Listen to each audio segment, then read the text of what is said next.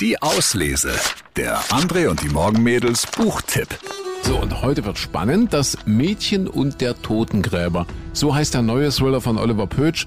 Inspektor Leopold von Herzfeld ermittelt in einem ziemlich kuriosen Fall.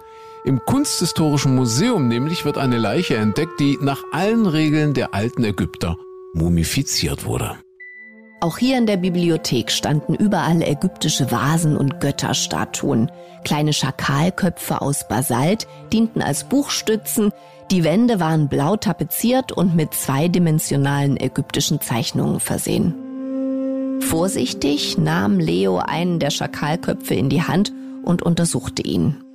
Anubis, der Gott der Totenriten und der Mumifizierung, ertönte eine Stimme von der Galerie. Er begleitete die Verstorbenen auf ihrer letzten Reise durch die Unterwelt und wiegt auch das Herz der Toten. Ist das Herz zu leicht, wird die Seele der großen Verschlingerin Amit zum Fraß vorgeworfen. Leo blickte nach oben, wo ein Mann mittleren Alters stand. Er trug einen hellen Sommeranzug und dazu einen breiten Hut, als käme er gerade aus dem Garten. Er war hager und braun gebrannt mit einem Spitzbart, der an einen französischen Maler denken ließ.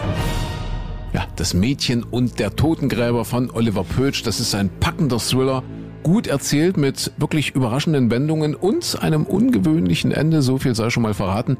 Unser Lesetipp der Woche, das Mädchen und der Totengräber von Oliver Pötsch. Viel Spaß beim Lesen. Die Auslese. Den Podcast gern abonnieren. Überall, wo es Podcasts gibt.